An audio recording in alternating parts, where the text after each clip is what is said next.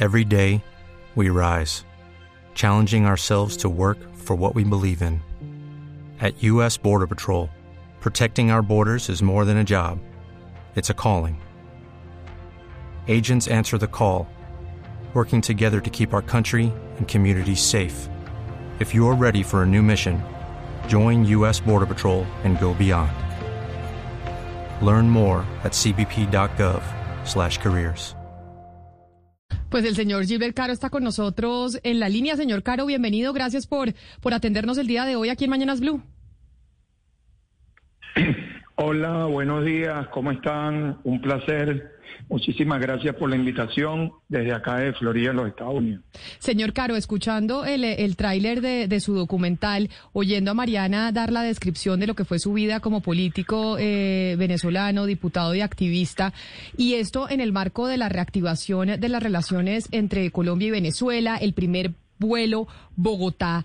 Caracas. Yo sí quisiera, antes de, entrar en los, en los detalles del, del, documental y de lo que fue su vida con, con el régimen de, de Hugo Chávez y, y de Nicolás eh, Maduro, pues, ¿cómo recibe usted esta reapertura de, de, las fronteras, la reanudación de las relaciones y pues un, eh, un nuevo vuelo Bogotá-Caracas?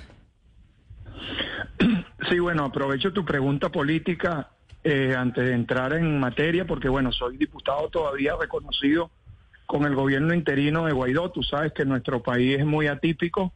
Hay eh, un reconocimiento de muchos países constitucionalmente. No, no ha habido en Venezuela unas elecciones libres, transparentes, democráticas y por ende desde el 2015 hay una asamblea que reconoce el mundo y nuestra constitución. Quiero aprovechar esa pregunta para rechazar las declaraciones del embajador, del presidente Petro, que justamente estaba leyendo ahorita, se retractó de las ofensas que le dio al Parlamento y él no es quien para inmiscuirse con ofensas, porque creo que la diplomacia le queda pequeña. Sin embargo, nosotros no hemos reaccionado de manera grosera ni grotesca para eh, con una persona sabiendo que los colombianos son muy educados y son personas decentes. En esta materia, eh, esas declaraciones fueron digamos, muy ofensiva hacia una institución la cual merece respeto para con los venezolanos. En ese sentido, el tema de los aerolíneas y los vuelos, bien, eh, lo dijo alguna persona que estaba ahí hablando, no es ni siquiera que los empresarios inviertan en Venezuela, es el temor de la falta de seguridad jurídica en mi país en nuestro país expropiaban a diestra y siniestra y se fueron más de 300 mil empresas. Hoy esta empresa está volando y, y, y, yo lo dije siempre, en Venezuela la gasolina era gratis. Uno iba a llenar gasolina y no pagaba absolutamente nada. De hecho, yo siempre llenaba en las bombas mi carro o mi moto y los bomberos me decían, no, vete, no, era, no había que pagar. Y cuando aumentaron la gasolina, yo no estuve en contra del aumento de la gasolina, sino quién era, quiénes eran los que administraban el dinero en la gasolina, los mismos que administraron nueve mil millones de dólares y lo, y lo votaron, lo, se lo llevaron los corruptos. Ahí está la hija de, de, Chávez, eh, tiene cuatro mil millones de dólares y le preguntaron dónde hizo esa fortuna y dijo que lo hizo vendiendo abón. Entonces, hay una cantidad de, de, de personas que se enriquecieron, como Alexa que está preso acá en los Estados Unidos, se llevó mil millones de dólares en, producto de la comida conjuntamente con Pia Córdoba.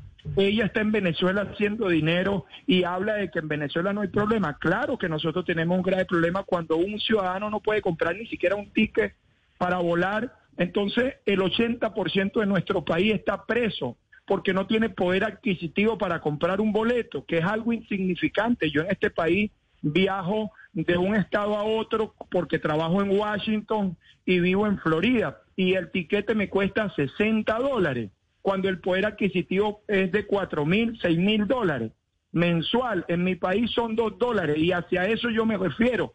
Y está bien que abran los vuelos porque Venezuela y Colombia siempre tuvieron una hermandad, pero quien cerró la frontera fue Nicolás Maduro por miedo a que los gobiernos que lo criticaban este, y le han hecho frente, como ellos son tiránicos y dictatoriales, ellos no aceptan crítica de nadie, ellos no son tolerantes y por ende me metieron tres veces preso porque fui el primer diputado del mundo en, en violarle su inmunidad parlamentaria. No conforme con eso, Lo hicieron consecutivamente hasta que me dieron una orden de captura porque me iban a matar, tuve que salir. Yo era candidato a la alcaldía de Caracas en noviembre del año pasado y este, empezó una persecución en contra, en contra de nuestra organización política Voluntad Popular, la cual dirige Leopoldo López y yo soy su suplente en el partido. Soy el segundo al mando, gracias a Dios.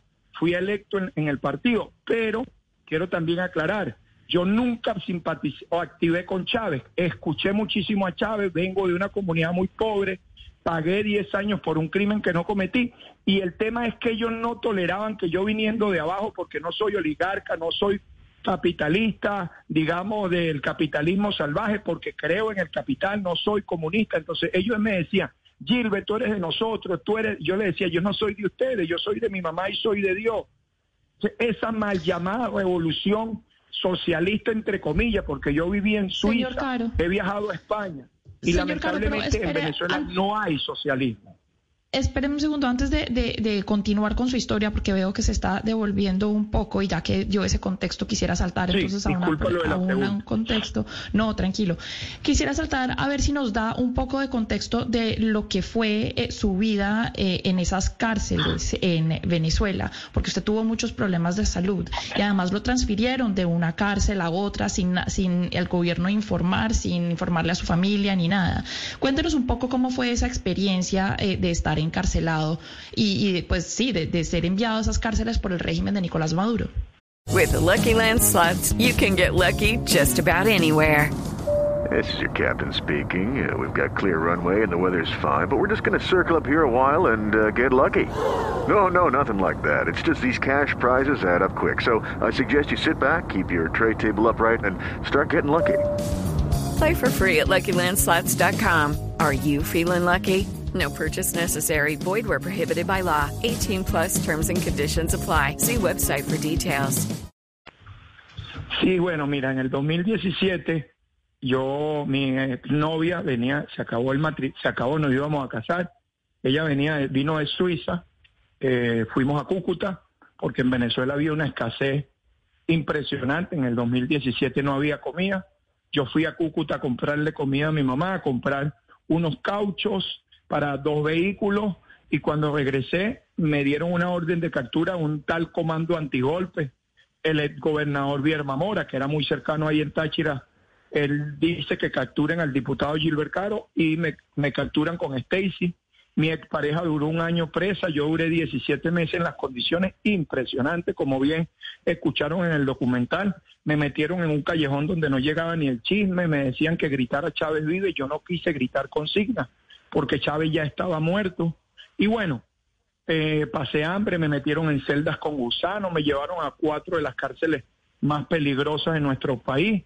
No me llevaron a remover de donde estaba Leopoldo, yo tuve que coserme la boca, hacer huelga de hambre, durar 30 días sin comer.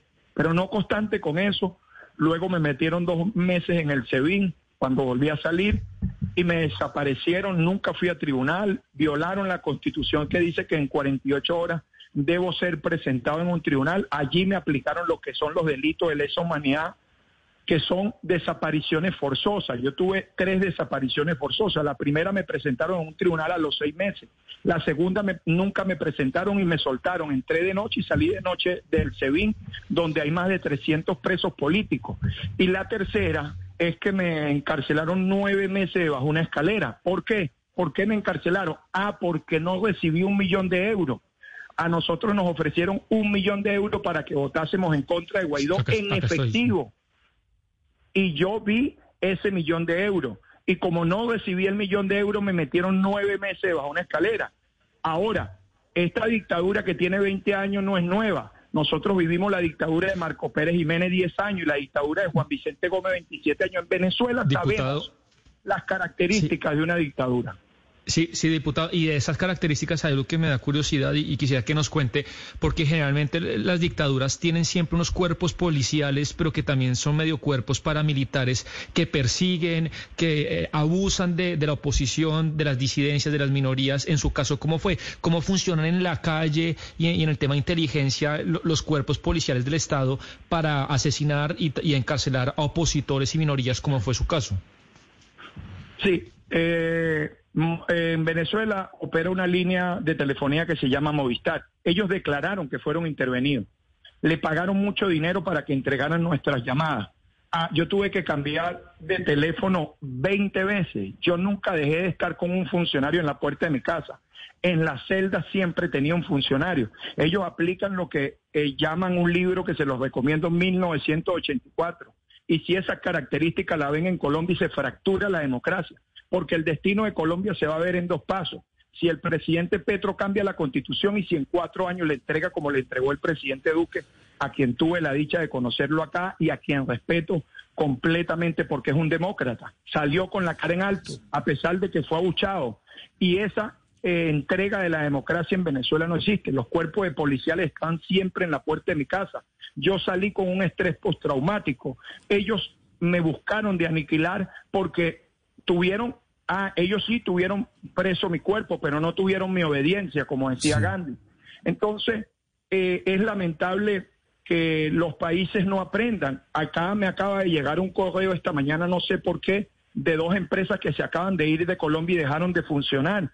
En Colombia el dólar ya está a más de 5 millones de pesos. Lamentablemente, si no vemos las características y debemos cuidar la democracia. Entonces, bueno, los cuerpos policiales siempre estuvieron muy de cerca conmigo. Señor, señor Caro, le pregunto por la, por la oposición venezolana, por Voluntad Popular, digamos, que es el partido del que usted militó, Leopoldo López es su director. ¿Qué ha pasado con la oposición venezolana? ¿Logró, digamos, el chavismo eh, fracturar, partirle la columna vertebral a la oposición venezolana? ¿Por qué se ve tan fragmentada hoy en día la oposición venezolana? Bueno, mira, como saben, de este lado no hay un tirano como el lado de ellos. El PSV aglutina 20 eh, partidos políticos y todo lo que diga el chavismo así es. De este lado de eso se trata la democracia, de buscar consenso y ponerse de acuerdo. Acaba de salir un comunicado de que se eligió cinco rectores independientes al CNE para elegir un solo candidato en primaria. La oposición está más unida que nunca. Eso es lo que quiere el régimen, que nosotros repitamos su discurso. No, la oposición tiene líderes serios. La oposición, yo soy el segundo y milito actualmente en nuestro partido Voluntad Popular. No nos toleran. Y como hace, ellos son tiránicos, y tienen una piedra en el zapato que es nuestro partido, bueno, la oposición se está poniendo de acuerdo. Ya se reunieron en Panamá más de dos veces en este año y esas reuniones salieron unos acuerdos y hay que repetirlo y hay que decirlo. No creo en las descalificaciones del régimen ni de nadie en contra de nuestro liderazgo en Venezuela, porque hemos puesto la carne en el asador, hemos puesto responsabilidad, hemos ido a prisión, hemos puesto los muertos. Han matado más de 200 compañeros, hay casi 400 presos políticos.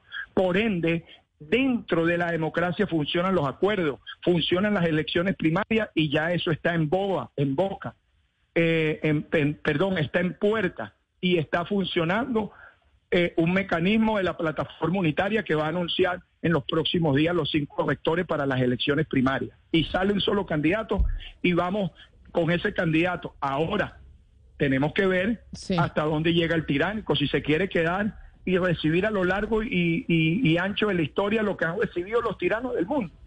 Porque eso es lo que a ellos les duele, que los tiranos terminan cayendo duramente por sus consecuencias, no por las consecuencias de los demás. Pues, eh, señor. Ellos han.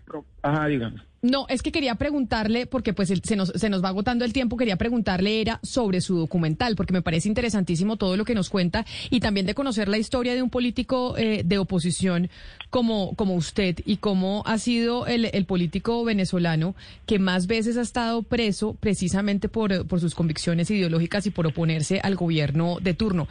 ¿Cuándo se lanza el documental? ¿En dónde la gente lo va a poder ver para conocer también y que no se olvide lo que pasaba en Venezuela o lo que aún sigue sucediendo? Sí, yo tuve la oportunidad de verlo y conocer a Delcy acá. Yo no la conozco, no la conocía. Se presentó el, el 29 de octubre acá en Miami. En Colombia se va a presentar en, en el mes de diciembre. No tengo el día específico. Va a estar presentándose en la sala de cine el documental trata de una vida de un joven que viene de una comunidad muy pobre, pero no se quedó allí y no hay excusa para salir adelante. Por eso creo que de haber pasado 10 años por un crimen que no cometí, no me quedé enganchado en lo malo, eh, pues estuve en una de las cárceles más peligrosas en Venezuela, que era el retén de Katia y el rodeo, pero salí adelante, hice una casa hogar de reinserción. Allí también se habla de mi casa hogar. Yo ayudo a reinsertar a los jóvenes que salen de las cárceles. Y luego, posteriormente, habla de mi vida como adolescente y político. Yo creo que la política también es parte y funciona como un sistema penitenciario y por eso tuve éxito en ganar las elecciones como diputado y ser candidato a la alcaldía y aspirar ser ministro de Asuntos Penitenciarios o poder aspirar a otros cargos porque tengo derecho como venezolano. Pues Espero volver cuando se recupere la democracia, pero en Colombia va a estar disponible en el mes de diciembre y espero lo disfruten porque es un regalo de una historia. Y discúlpame que hable en primera persona, que enriquece la democracia, enriquece la vida humana y habla Gilbert el humano. Indoblegable se llama ese documental de Gilbert Caro, precisamente que se podrá ver en las salas de cine en diciembre de este año en nuestro país. Señor Caro, mil gracias por, por atendernos y regalarnos estos minutos y darnos algunas pinceladas de lo que ha sido su historia como político en Venezuela. Feliz resto de día para usted allá en la Florida. Gracias. Muchísimas gracias a ustedes, chao, y un abrazo a mis hermanos de Colombia. Espero que resguarden su democracia. Un abrazo. With Lucky Land slots, you can get lucky just about anywhere. This is your captain speaking. Uh, we've got clear runway and the weather's fine, but we're just going to circle up here a while and uh, get lucky. No, no, nothing like that. It's just these cash prizes add up quick. So I suggest you sit back, keep your tray table upright, and start getting lucky. Play for free at LuckyLandSlots.com. Are you feeling lucky? No purchase necessary. Void where prohibited by law. 18 plus terms and conditions apply. See website for details.